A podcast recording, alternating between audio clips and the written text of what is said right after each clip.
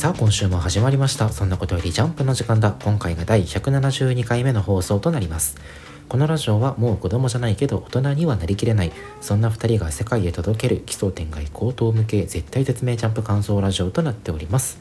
お相手は私太田とそして私田中でお送りいたします。さあ今週の「ジャンプ」は2023年第3号。前座編も大反響御礼2号連続カラー第2弾の「あかね話」が表紙関東カラーです。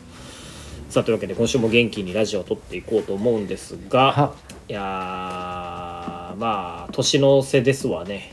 まあ年末も年末ですね、うん、年末も年末。まあジャンプで年内のジャンプで言えばまあもう一回出るって形ではあるけど、まあ、1年終わるということでですね。終わるといえばまあね物事は何何事もね終わらないものなどないということで、まさかあのねアニメ「ポケットモンスターサトシ編終了」というお知らせがついこの間飛び込んできまして。これはね激震が走ったよね。ねえその、まあ、何が言いたいかってさ言うてアニメのポケモンってもう見てないじゃん。15年、15年とは言わんか、まあ、10年以上は見てないじゃない。そうね見てないよ。ねえ。見てないしもうサトシから離れて久しいけどなのにこうもあのーサトシが交代します。いなくなりますって言われてこう心にぽっかり穴が開いたかのような気持ちになるっていうのはやっぱこうポケモンというコンテンツがね、まあ、我々のにいかに寄与していたかっていうのがこうありありとね示されるよね。まあこの人生100年時代ではあるけどさうん。ポケモンアニポケ25年やってたわけでしょ？うんうんうん。ざっくり人口のなんか4分の1ぐらいはポケモンに浸ってきたわけでしょ？うん生まれた時からポケモンに浸ってるわけでしょ？あのその算数が正しいのかは分からんけど。すごいことだよね。4分の1から3分の1の人間はさそうね。そのサトシと共に幼少期を過ごしてるわけで。そうね。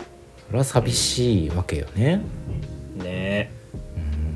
うん。何よりさどこまで？うんどうなんだね、あいやいいよいいよ。何よりさそのサトシの引退だけでなく、うんそのピカチュウだよね。確かにそのわかんないけどこの表現が正しいかわかんないけどポケモンといえばピカチュウじゃん、じゃあそれはもちろんそうしだやっぱサトシってピカチュウの付属品だったじゃん。そその表現が正しいかは分からんけど まあまあそういう人もおるやろうね。ね。そうなのよ。だからさこれピカチュウも交代するとなった時に、うん。なんか果たして今までのポケモンと同じだけのこう、熱量を持って世間が迎え入れてくれるのかって心配じゃない？なるほどね。なんかさでもサトシはピカチュウって交代するのいなくなるの？確定なのかな？いやわかんないけどわかんないけど言うてさ他のピいやもういややだよ。やの言うこと聞くピカチュウ。でもさサトシって一人しかおらんけどピカチュウって個体たくさんいるじゃん。個体はね、うん、だからサトシのピカチュウじゃないけど新主人公のピカチュウにはなれるんじゃないのかな？え新主人公のピカチュウ一番きつくない？えそう？そえそんなにダメ？サトえ？ーポケモンの主人公はサトシのピカチュウしか認められない？やっぱ。ピカチュウである以上はやっぱあの大谷育英のピカチュウじゃないと、まあもちろんもちろん。別に声は大谷育英やってくれていいじゃん。なんだけど一応設定上は別個体のピカチュウ設定そう。そうそうそうそうそうそう。いやそうそうそう。それはちょっと脳が理解を拒むなうん なんかあある種のネトラレみたいな。んかねあるよねどこか。ななんかそういうのがあるのかもしれない、まあでもあのサトシの引退に関してはねあのサトシがうん。ポケモンリーグ制覇してチャンピオンになったっうんていう時点で、こうどこかちょっと、あれなんかそろそろ終わるのかなとか、うん。終わらないにしても、ね主人公、なんか新主人公みたいなの出てきて、うん。サトシが今まででいうたたけしポジみたいなところになるのかなっていう予感があったよね。ゲームでもさあのうん。金銀編あるじゃん、うん。うんうん俺たちで言うとリアルタイムでやってたのはハートゴールドソウルシルバーとかだけど、うんうんあの金銀編ってそのストーリークリアした後に白金山に行ったらサトシと戦えるじゃない、うんうんうんうん。あんな感じであのサトシがレッドと戦えるのかな、うん。あんな感じであのアニメの中でもこう師匠ポジ的なさ前作主人公の強さを思う存分見せる用のあの立ち位置で出てきてくれると熱いよね。あ今後もね。そうだよね。うん。今後も、うん。年一ぐらいでいいからね出て強さ見せてほしいなと思うよね。じゃあズバリ新ポケ主人公って、まあ、今までのピカチュウポジションよ、うん。何のポケモン来ると思う？うーんまあ新ポケモンじゃないだろうなっていうのはなんかなんとなく思うのよ。あだから馴染みのポケモンね、そうそう。うん。って考えた時に一番熱いのはニャースかもしれない。ニャース熱いね。あー。それこそそのサトシが前作主人公として強いポジションで出るみたいな感じでかつてのライバルキャラが仲間になる的な熱さがあるじゃない、なるほどね。うん、ニャース熱いね。確かにな。でもあのロケット団のニャースはさ、あのうん、人語を覚えることに脳のリソースあはいはい。割きすぎて技1個しか使えないんじゃなかったっけ、そう。なえどうどうなんだろう？い今はどうか知らんけど。まあそうかもしれんね。確かに。どう思う？いや俺はね新ポケモンうん。主人公といえばねやっぱりねそろそろピッピくるんじゃないかなと思って ピッピはもうコロコロでやってるあの穴久保先生の漫画でとんでもないマイナスイメージついてるからもうないよ。いやでも激アツは激アツでしょ。今までそのなんかポケモン界のなんか表の顔と裏の顔その表裏一体のピカチュウとうん。ピッピだったじゃない。で、まあここに来て、ね、第一線ずっと戦ってきたピカチュウが引退するとなってきた時に今まで陰で支えてきたピッピがあのうん俺が後を継ぐからって言ってテレビでギエピーやってくれんのよ。テレビでギエピーやってくれるならかなり見たいかもしれん。あそれで言うとさポリゴンとかだってポリも熱くない。ゴンもいいね。あの二十数年前のねそうお名を返上するためにね。そうそうそうそうとうとう出れるようになったんだって。真犯人はピカチュウなんです。ってテレビで言ってね。そう。ああいいね。それも見たいかもしれないそんなでもインターネットにすり寄ってるポケモン嫌だよやだよやだよ。そうだよ。まあね終わってしまうコンテンツはあるけど「週刊少年ジャンプ」はねこれからも続いていきますよ。ということで今週もねアンケートの発表に参りましょはい、えーそれでは私太田から1位アンデッド・アンラック2位逃げ上手の若君。そして3位は今週読み切りであいつはオカルトとなっております。はい。私田中は今週の1位はアンデッド・アンラック。そして2位暗号学園のいろは。3位あいつはオカルトとなっております。今週もあのここ最近のトレンドに乗ってですねあのこの今お聞きのラジオで4作品お話ししてまいりますので1作品目参りましょう。2週目の快楽。今だからこそ書ける面白さです。アンデッド・アンラックナンバー140メタモルフォール。アンデラはね面白いのよね最近。ずっと。本当にね面白い。なんかもうアニメ化のさ決定もあったし、うん。PV の発表もあったし、うんそれでいて本編もここまで面白いって、今全部の波がこう、いやいい感じに来てるよね。ねなんか今週のセンターカラーもさあの収録風景みたいな感じで書かれてるんだけど、うんあれなのかねアニメの新情報発表されるたびにアニメに関連したこういう収録風景のセンターカラーになるのかね。いいよねこれでも。うん。うん。これあのシェン君の声優がさ今週花江夏樹って、あの明らかになったんだけど今週のセンターカラーのシェン君の服なんて書いてあるかわかる？あスサマーツリー。えしかもフラワーカオブサマーツリーっていう、ほう花江夏樹の直訳になってるほうなるほど。細かいね。細かいよね。芸駒ですよ、そんなところでアニメもねだいぶ期待を持てるんだけどまあ本編ですよ。うんなんかねこれはさ今に始まったことじゃないけどさ、やっぱこの過度な説明をしょうせずにさっていうかまあなんなら必要な説明すらもされずにさ、うんもうとにかく最小限の描写でポンポンポンポン進んでいくがゆえのこの爽快感みたいなのがあるよね。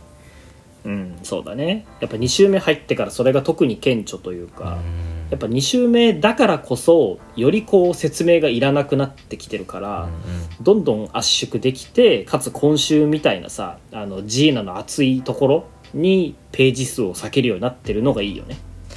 ねえだってもうそのフーコがさ本になるシーンとかないからね。うん。ないね。ないしそのソウルキャリバーの説明なんか全然なされることなくそうだねソウルキャリバー使います。でも次の あのシーンではあのジーナがもうなんか魂みたいになってるからね。うん。すごいね。このスピード感。このゆっくりジーナ出せみたいな、うん。かわい。い 確かにゆっくりジーナだね。かわいいな。うん。なんか2週目読んでるからさ、うんうん。あの完結した作品のスピンオフ読んでるような感じしない？ああなるほどね。うんうんうんうん。うん、オーディオコメンタリーというか実はあの時こうだったんだよっていうのをこう読ませてもらってるかのような感覚がして、うん。そこがすごいね新鮮で面白いなってやっぱ2週目入って思うね。公式同人誌感もあるよね。その そうだね。あのジーナとアフーコが恋敵じゃなくて友達だった世界線みたいなね。はいはいはいはい。なるほど。ねなんかそのね1周目でジーナを倒した後フーコとアンディが酒飲むシーンがあるじゃない、うんうんうんうん。でそこで実はその後ろで霊体になったあのジーナたたちがジーナとジーナがお話ししてるみたいなのもやっぱ一周目読んで読み返した時によりこうグッとくるというかねそういうのも感じられるし。でこれまたあれだよね。そのユーマゴーストが存在する世界線はいはいはい。だからこそのなんかストーリーだよね。あのね。当時フーコとアンディ VS ジーナだった時にはまだユーマゴーストがこの世界に断りとして追加されてなかったから、まあ、こういった、しあの実際その場にジーナの幽霊がいたにしても描くことができなかったシーンが、うん。その後ユーマの追加、断りの追加によってねあのこういうふうにここにジーナの霊体がいて、ジーナ本人と会話してたってことが今は描く,、うん。描くことができるっていうのもね。そうだね、うん、何の説明もないけどね。いいね、うん、でもまあさすがにそこら辺はね読んでよわかるからね。さすがに。一周目よりはなんか分かりやすいなと思う、いん。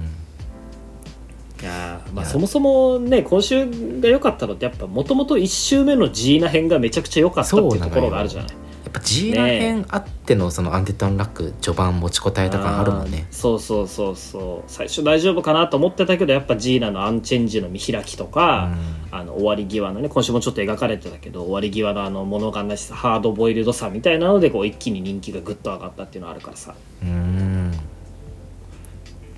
いいよねこの。かジーナ報われてよかったなって。ここに来てあのーまあ、ジーナとさエフーコの友情の部分がことさらにピックアップされててさあのーはいはえっと2周目ジーナがフーコからもらったジャケットがあるじゃない。はいはいはい。でこのジャケット実はフーコがあの1周目の、えーフーコが、えージーナからもらったジャケットなんですっていうのがね、うん。あの今週改めて提示されたんだけれどもうん。あのフーコがどれだけジーナのことをね1周目の頃から大切に思ってたかっていうのがね、うん。ここに来てまたあの再提示されてなその言ってもめちゃくちゃ最序盤に退場したキャラクターだからさ俺そそんなにこのジーナ再登場まで思い入れはなかったんだけど、うんここに来てなんか封じ尊すぎるよね。風ジーなんだ。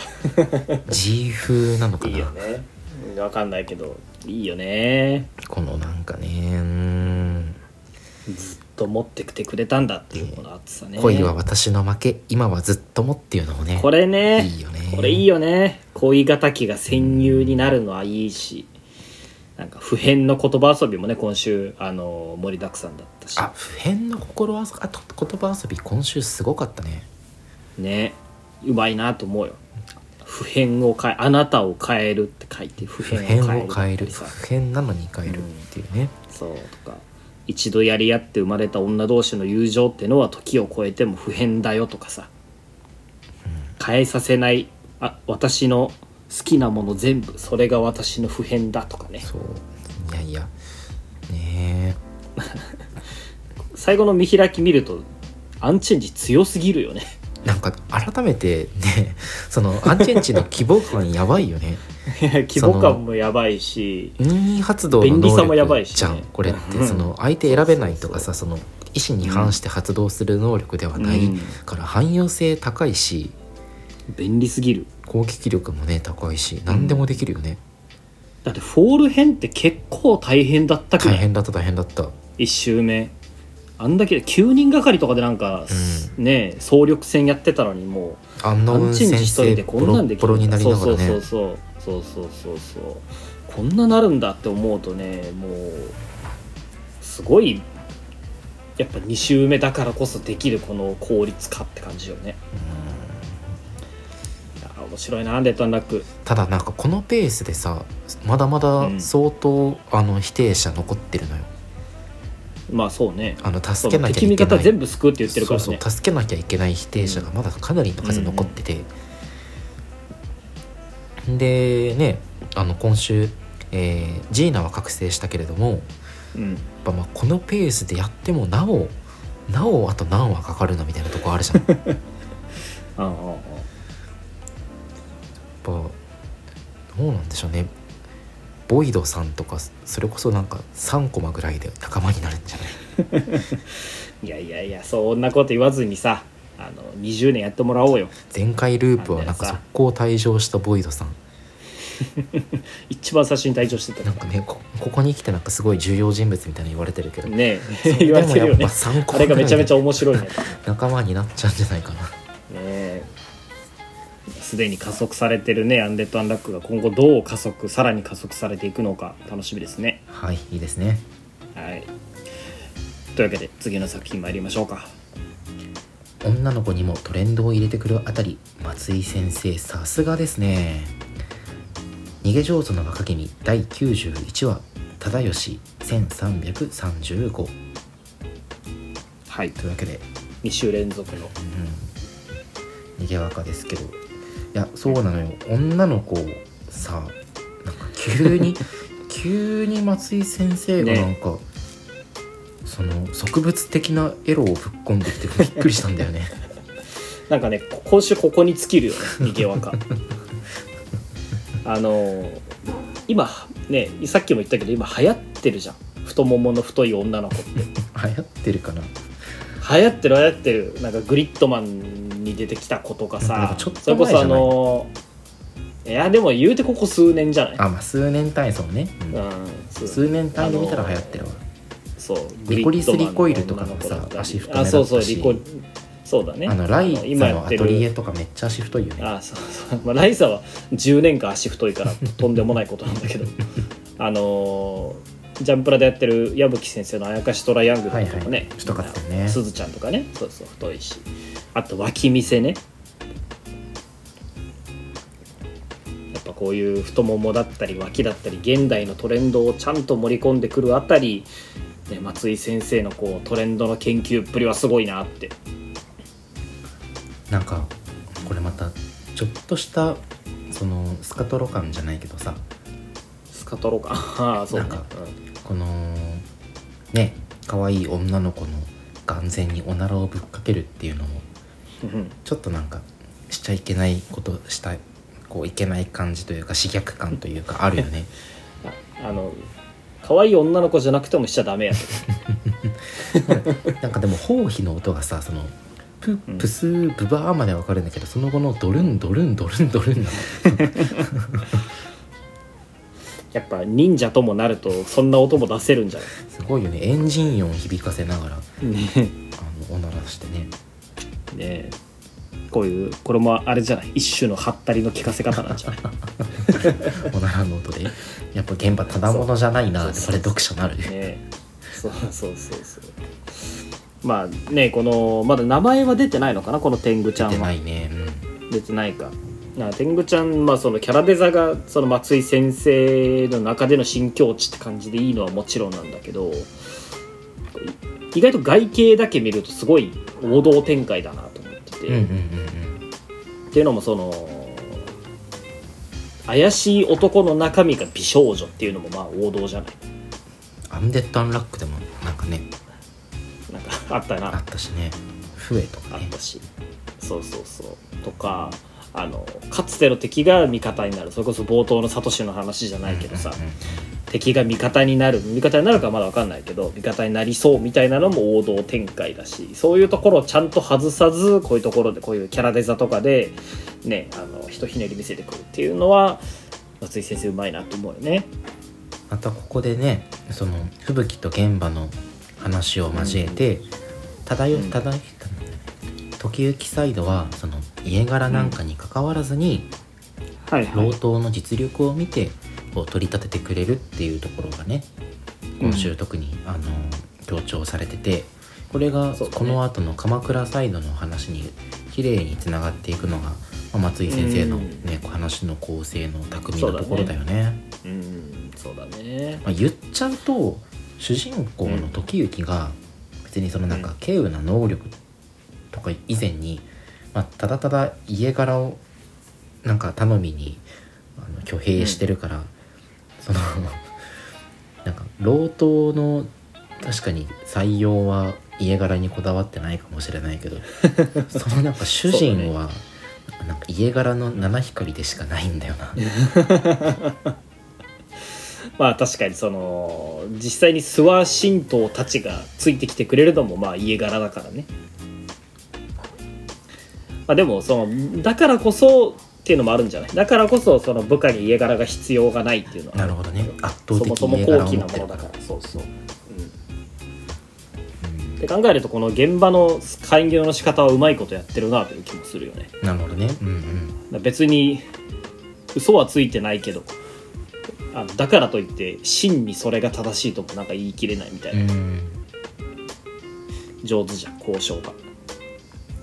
いやいやこう吹雪に続いてね現場の有能そうなところが描写されてね、まあ、うん結構ワクワクするポイントだよね。そうだね。鎌倉サイドよ鎌倉サイドああ今週最後の方ちょろっと書かれてたね。足利忠義めちゃくちゃかっこよくない？かっこいい。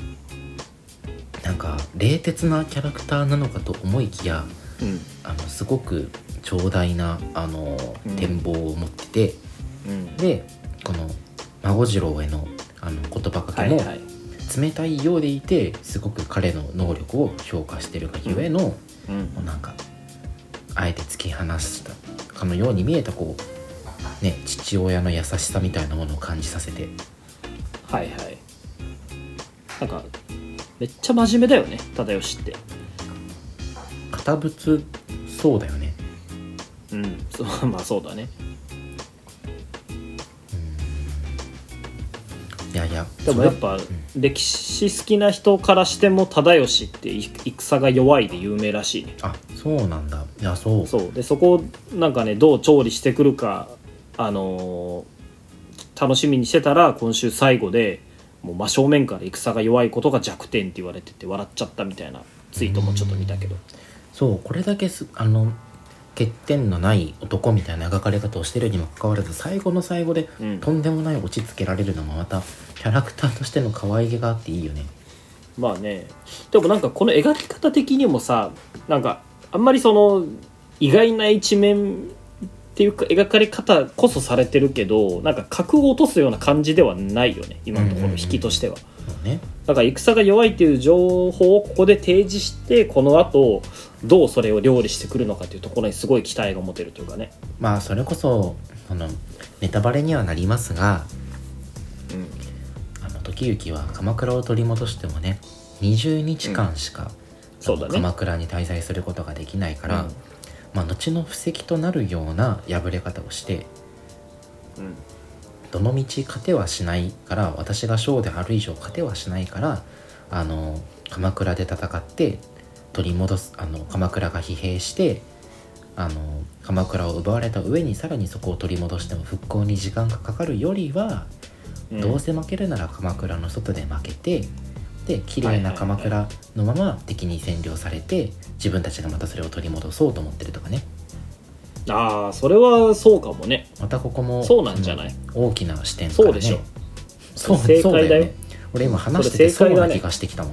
確かに確かに。そうかもね。本人も分かってるんだろうね戦が弱いっていうのは。そうそうそうそこまで織り込み済みでのなるほどね作戦なだと全く格落ちないよね。むしろ客観的に自分を評価できててうんうん。かっこいいまでそれこそあの忠義って高氏とめっちゃ仲いいらしいのよ兄弟仲、はいはいはいはい。めっちゃ仲良くて泣いあの負けても泣いて高氏にあのお願いしたら高氏が打って出てくれるらしいのよね。ああもうめちゃくちゃ心強いパトロンいるじゃん。一番強いやつが助けてくれる。そうなのよ。そうそうそう。戦弱くてもなんかどうにかなるらしいからだから多分そういうことなんじゃない？なるほどね。忠義の強さっていうのは。時間さえ稼げば、まあ、どうせお兄ちゃん助けてくれるからっていそうそうそう。ね。まあね大ネタバレするともう時行なんか最後負けるの確定してるんだからさ。ね、処刑されるから、最ね、後の最後、うん、処刑はされないんじゃない？その生死がわからないから書きがいがあるんでしょ今。あなるほど。今も逃げ続けてるみたいな終わり方してね、その室町時代から鎌倉時代から 引き継今まで。そういうことかもしれない。いやー楽しみな引きでしたね。忠之忠之いいな忠之忠義か。忠之忠義ね。はいというわけで次の作品参りましょう。はい。キャラクターが増えてきてどんどん賑やかになってきました。暗号学園のいろは第5号。暗号同州暗号学園のいろははもうね俺は大好きなのよ。ずっと。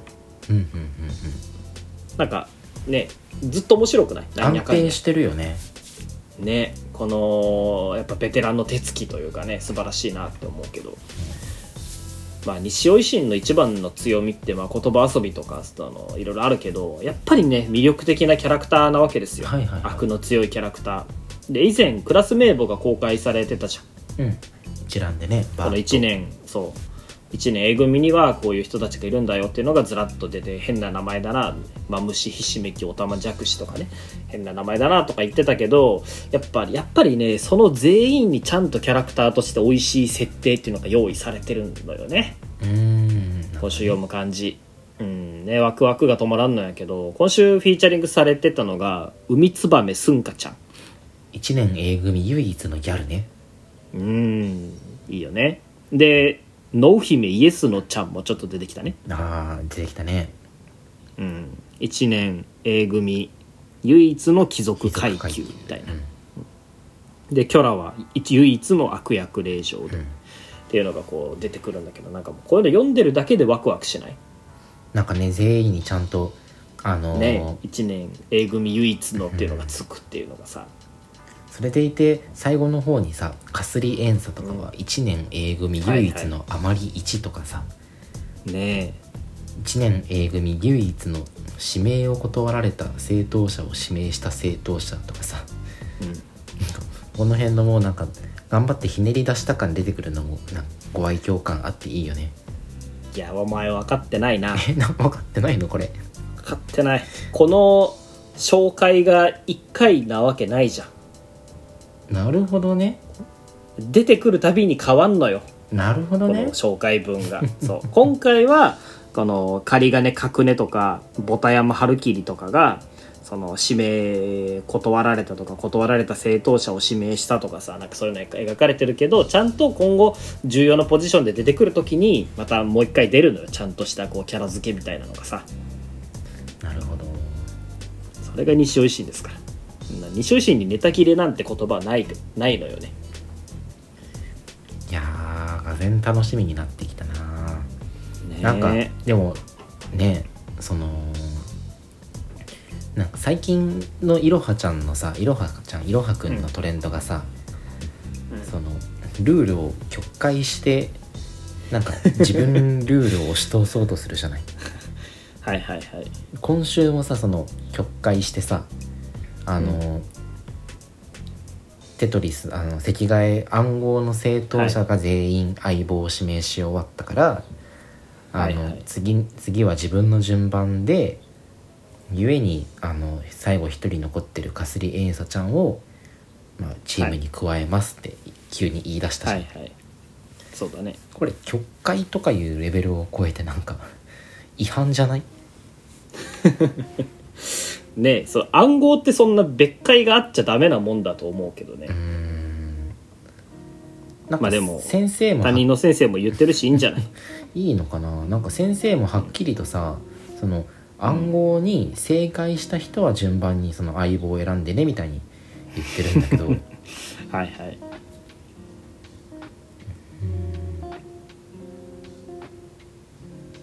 でもね正解したからいいんじゃない？なるほどね。まあでもその辺はさじ加減と言いますか。また西尾先生がうまいことやってるんだろうね。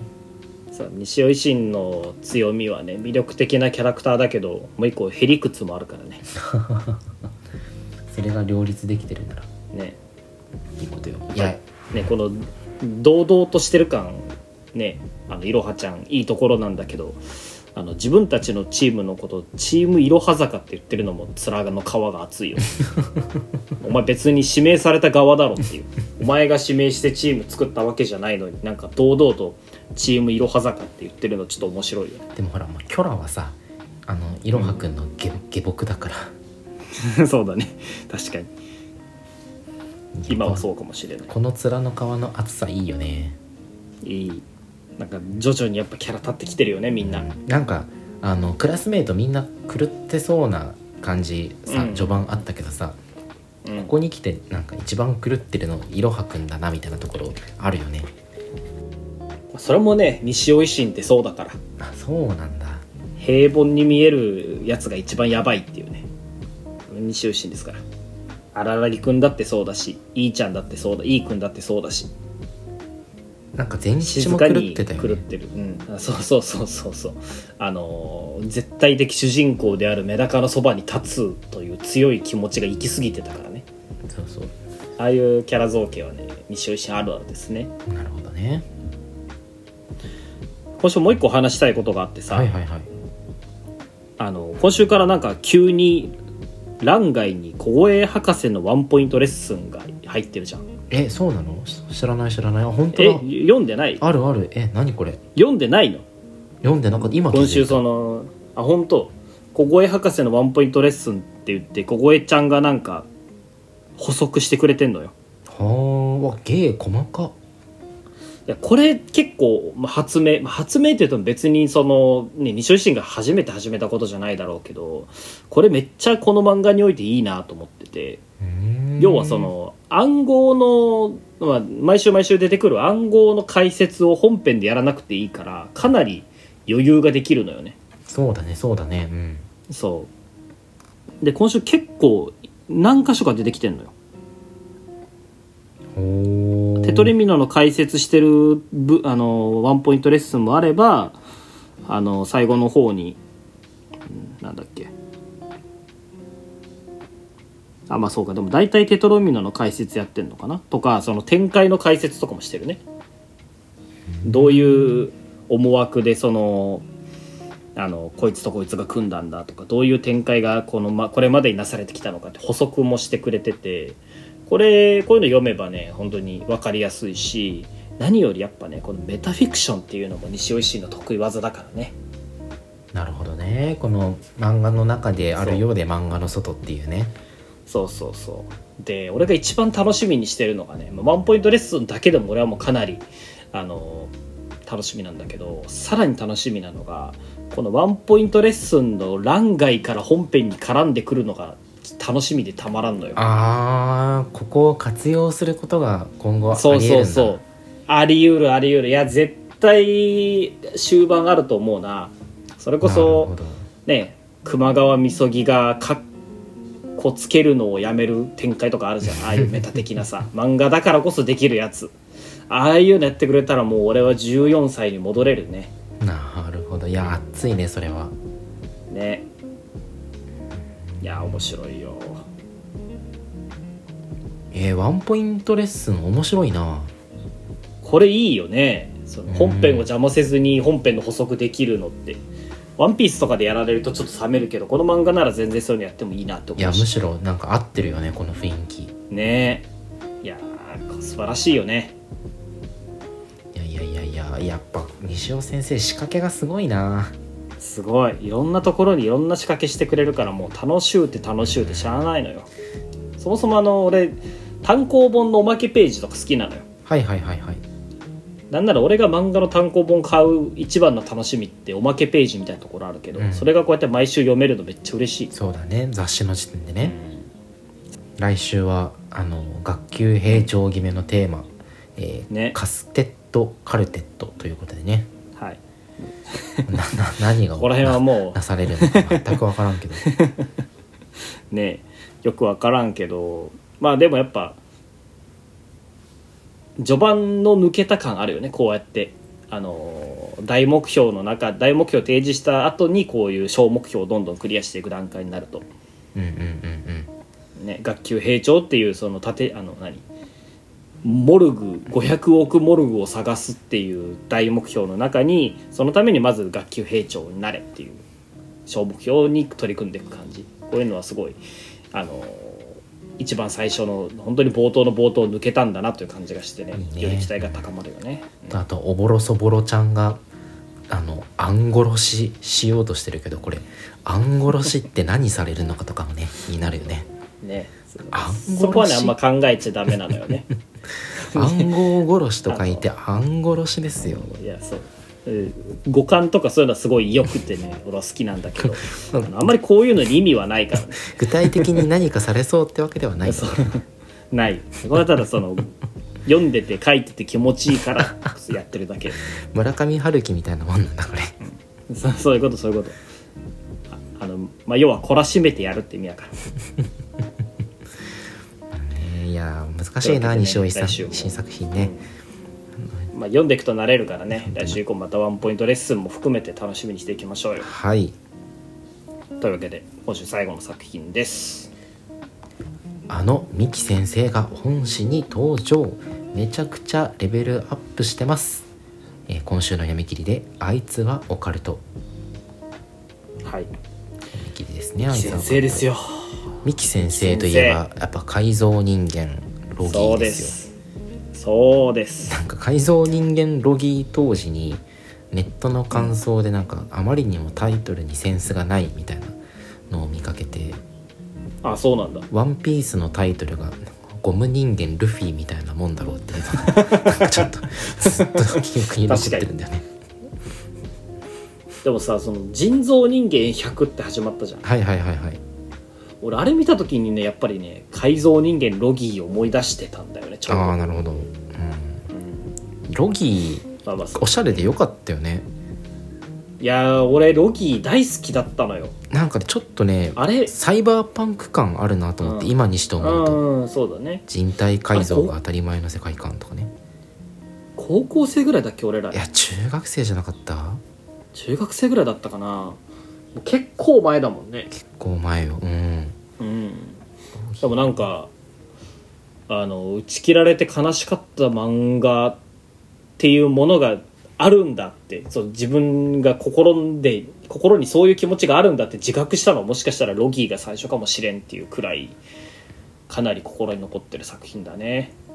全11話打ち切りだったからね。あまりにも短かったね短いね。うん。まあ当時のジャンプはそんな感じだったけどね。あんまり定着するものがなかったよ。う。な時期だったまあまあまあ仕方ない。でその三木先生がね今週帰ってきたんだけどいつの間にこんなにっていうぐらいレベルアップしてない？しっとりと始まるよね。まず。うん。うんうんうんあのん近年の三木先生ってねマジで話作りがめちゃくちゃうまくなったのよ。うんまあロギーの時点でもちろんうまかったんだけど最近の三木先生の作品って全然その少年漫画に寄せてなくていわゆるそのバトルとかねファンタジーとかって感じじゃないんだけど今回の読み切りもまあそうじゃない。うんうんそうだね。全じっとり始ま然っていく感じとか。うん。登場人物も2人よ。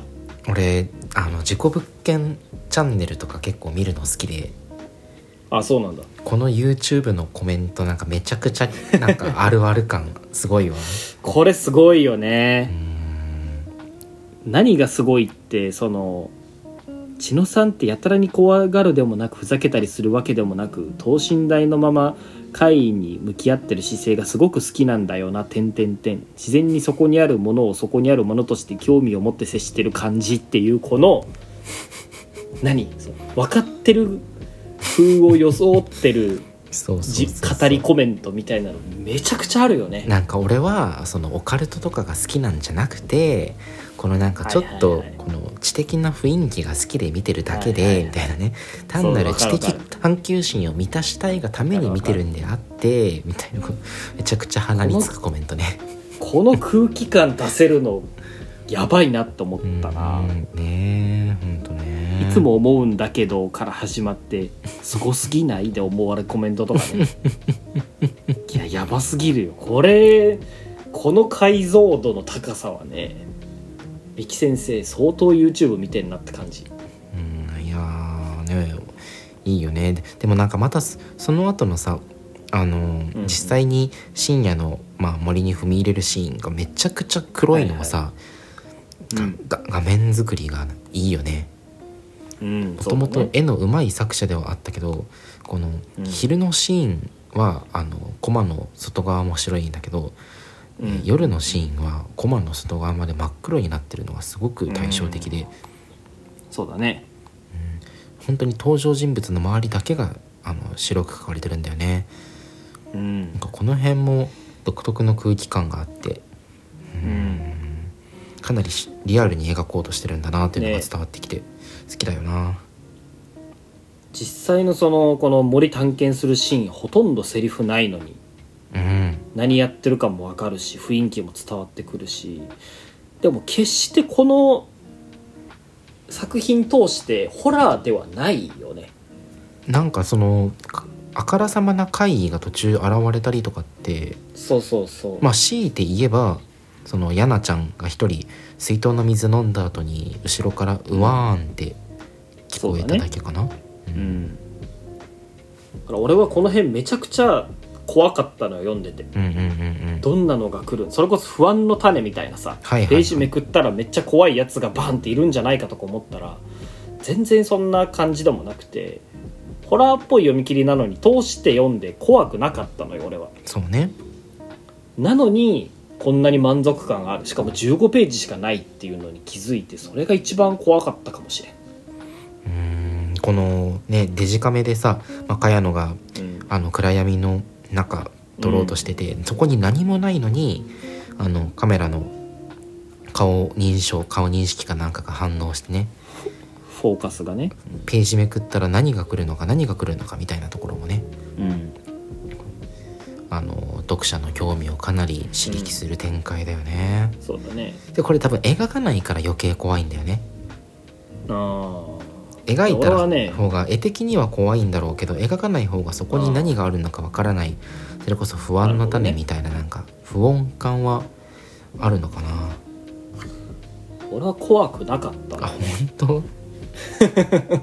そう怖さは俺全く感じなくてでもやっぱそのななんていうのかなその話の面白さというかん何も起こってないじゃんこの話って。うんうんうん起こる前に全部終わってる感というかその連れのさ坊主の方が結局携帯もカメラも全部叩き落として消せって言っただけの話よ要は。うんうんうんうん。なのに話の中で裏切りがあるっていうのがすごいなと思ってて。やっぱその最初読んでるとねその帽子かぶったあのー有能なオカルト YouTuber とそれに付き添ってるだけの興味のない撮影者って構図かと思ったのに、うんうんそれが最後反転するっていうのがめちゃくちゃすごいなと思ってなるほどね。俺ここの驚きが一番だったのよ今週読んで。まさかこっちがその有能な方かとはね。そうそうそう。そうそうそうそう。いやこれの話のこどどんなこと考えたらな何食ったらこんなこと考えれるんだっていうびっくりしちゃったな。またなんかこのね帽子かぶってる方、ぼ二人とも帽子かぶってるな。あの、まあ、YouTuber の方ね。あの茅野あのが YouTuber さの方ね、うん。あ茅野が、ねあのえーその寺浦寺生まれの T さんみたいな方についてくる動機がさその一人で来るのは怖いと思うからっていう、うん。この単純ながらもなんか友情とかここに至るまでのドラマを感じさせるセリフも優しいよね、そうそうそうそう。すごいわ。だからななんだろうね。あの昔助けられた過去があるのかあの、うん。彼の活動を知りながらも自分も昔恐怖に怯えた経験があるから言うても怖いんじゃないか少しでも心の支えになれればと思ってここに来てるんじゃないかとかね、いや三木先生こんなにレベルアップすると思わなかったななんかあの、ん。ちょっと前にジャンプラに載ってた「静かと弁慶」って読んだ？あ読んだ読んだ。面白かったあれ。なぎなたの話なぎなたの話。そうそう、あれがめちゃくちゃ良くて。でその前にギガで短期集中連載してた「ギナタ式」っていう漫画もね良かったのよ、あそれ知らないな。まあ、それねずいずいぶん前。10年近く前。56年前かな。おー。どうもいいからどっちも読んでほしいな。単行本化されてるからねギナタ式は。ぎた式いやー。三木先生いつかジャンプ本誌また帰ってきてほしいな。なんかストーリー書くのが上手になられてるからさ、うん。その巻末連載とか短期集中連載とかそのなんかジャンプのシステムから離れたところでその枠外で連載読みたいよね。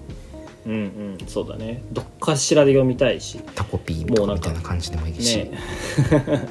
ジャンプラでもいいしね。ね。なんかそのもはやもうロギーの人じゃないんだなっていうのはちょっと思うよね。あるね。もうあるね。ううん。んもはやあの三木優先生っていうのがこうすごいあるよね。うーん。近いうちにジャンプ本誌帰ってきてくれることをね願ってます。いやー楽しみですね。頑張ってください。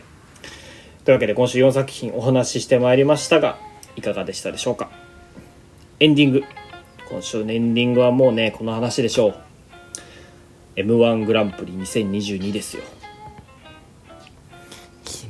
ありましたね。m 1グランプリ2022見ましたか？m 1もう年末の風物詩ですから当然見ましたと。これ見んねこれ見んと1年終われんって感じ年がだけど。5戦ってわけよ。うん。m 1グランプリ2022年王者ウエストランドね。おめでとうございます。おめでとうございます。うん。どうだった？m 1通してよね。まあ最終決戦の話するとウエストランドは優勝すると思った？全部見て。最終決戦3組見た時にはまあウエストランドが優勝するだろうなと思ったよ。ああそんな感じはあったよね。うん。なんかやっぱなんかでも話されてたけどやっぱ8分ネタを1本できたっていうのはでかいなと思ってて、10番目でその3位に食い込んでその後すぐ同じネタできたっていうのはかなりでかいなっていうのはあったから、まあ、ウエストランドが優勝するだろうなとそそこに文句は全くないんだけど10組全部通して応援してたコンビで言うと俺はやっぱ真空ジェシカだったのよ。あー2番目だったね。2番目だった。俺は真空ジェシカ大好きなんだけどもともとうんうんあの2番目じゃなければ、まあ、少なくとも第2ラウンド決勝ラウンドにはいけてたなとは思ったね、うん面白かったよね真空ジェシカ。面白かったよね、うん、点数も高かったし、そう。ハンターハンターパロもやってたしね。あったね。俺でなきゃみんな見逃しちゃう関西弁みたいなやつね。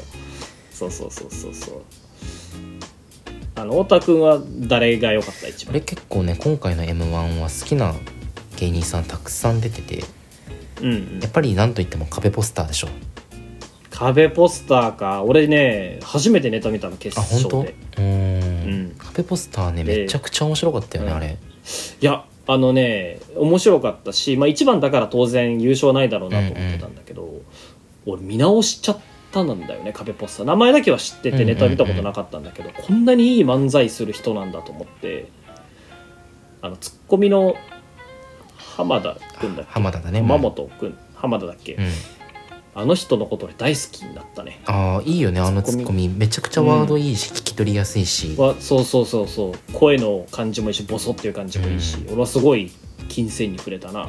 ボケの永見さんもすごくあのセンスのいいボケでね、うんうんあの見た目もスラッとしててかっこいいし。うん。うんあのポスター良かったな。お笑い ABC グランプリで今年優勝してるコンビなんだけど、ね。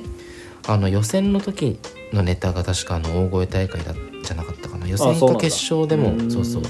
あの今回のネタやってて決勝ラウンドだったかな、うん。めちゃくちゃ面白かったんだよね。だから、まあ、とにかく出順が悔やまれるなと思ってうん。壁ポスターは俺ファイナルラウンド行くと踏んでたんだけどな。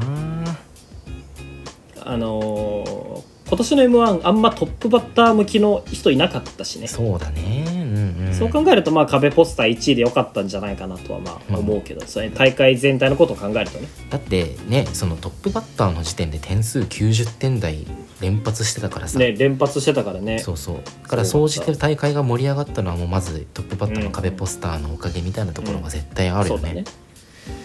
と残念だったのうがん。Q なのよ、9ね Q 俺も Q もすごい好きであの9は俺も大好き。ね、うん。あのボケのピローが書くネタのね。ピロ世界観いいし あのはいはい。ツッコミの,、うん。あの清水の顔芸もいいしね。うん。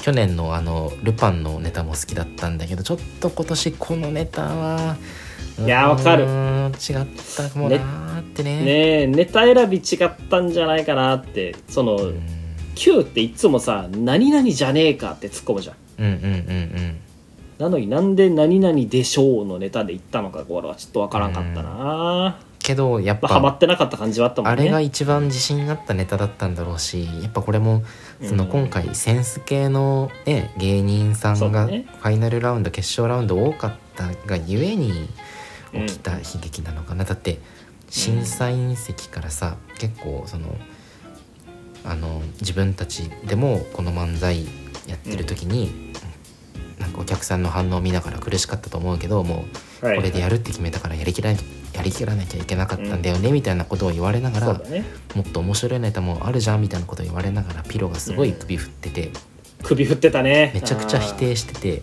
なんかあの、うん。俺がこれが今出せる一番いいものだと思ってやったんだってもううん。何の言い訳もないんだっていうあの、うんあそこに漫才師としてのなんか金字みたいなものを感じたよね、めちゃくちゃかっこよかったよね。ねうんちょっとね今回はハマらなかったけどあの YouTube にめっちゃネタあるし単独ライブの映像が、あのアマプラで見放題なのでうん。あのぜひ見てほしいね。たただ Q がハマらなかったのが残念な反面予想外に米田2000がハマったなっていうのもあって、うんそうだね。俺壁っぽ Q 米田で今回払わせてもらってたのよ。まあ、壁ポスターはその実績見ると分からんでもないけど9と米田2000を2位3位に入れるのはかなり攻めてるね。あのー米田ねあの W にも「ザ・ w にも出てたけどやっぱりネタの突拍子もなさがさどうしてもこう受け入れられるかどうか紙一重みたいなところあるじゃん、うん。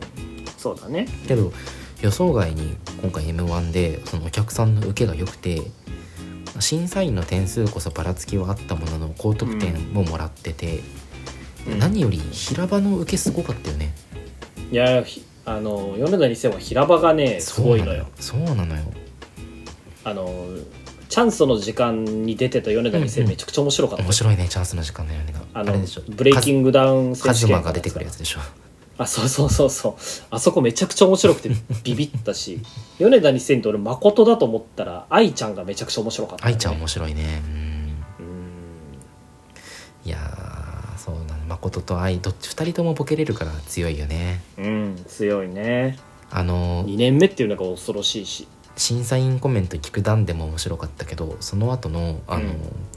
千鳥とやるストロングゼロ飲みながらの反省会のとこでの、あの、えー米田と千鳥の絡みがめちゃくちゃ面白くて、うん。はいはい。まあ、ぜぜひここもねあのまだまだアーカイブ残ってるから興味ある人は見てほしいな、そうだね。いやーいい大会でしたね今年も。いやよかったね、うん。ちなみに今年のファイン、うん、田中君はいい何が一番もう真空ジェシカ一択だった今週俺はもう真空ジェシカ1位だね。そのあ前の予想3連単は、真空ジェシカさやかえー、ロコディだった。あーネタ一通り見た上でやっぱり真空ジェシカが一番面白かった。うん俺はそうだ。ああなるほど。真真空ジェシカのネタはもう俺の好み刺さりまくってるから。俺あの大喜利系のネタが好きなのよ。もともと。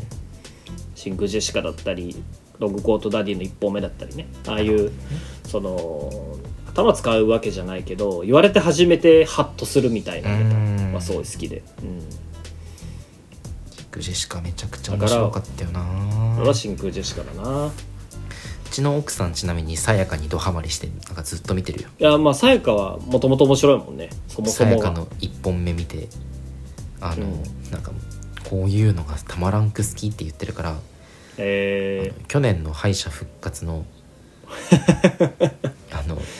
ずっと舞台上で。唐揚げ4ね。そう。唐揚げ4揚げ45やみたいな言ってるだけの。なんでやっていうやつ、うん。ネタ見せたらあの全く理解できんやったけど唐揚げ食べたくなったって言われて俺今日ずっと唐揚げあげてた。あのさやかトップバッターだったら唐揚げやる予定だったらしい。大会をしちゃくちゃにかきかき回そうとそいう。う。かき回そうと爪痕残そうとしてたらしい いやーまあねね。あのーすごい。今年のファイナリストでいうとやっぱ来年頑張ってほしいのは俺は真空ジェシカと壁ポスターとロングコートダディかな。いやそうだよね。うん。そうだね。ね男性ブランコ面白かったし今回のあ男性ブランコもちろんん面白い。一気にメンツが変わったのに、みんな面白かったからすごいよね、まあ、男性ブランコはねキングオブコント取ってからでもいいよって感じ俺は。まあそうね。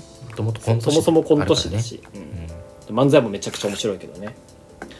いやーなかなかかなり満足度の高い大会でした。はい。来年も楽しみですね。近年まれに見るレベルの高さでしたね。はい。というわけで今週の「そんなことよりジャンプ」の時間だはここまでにしたいと思います。それでは来週の「ジャンプ」でお会いしましょう。さよなら。バイバイ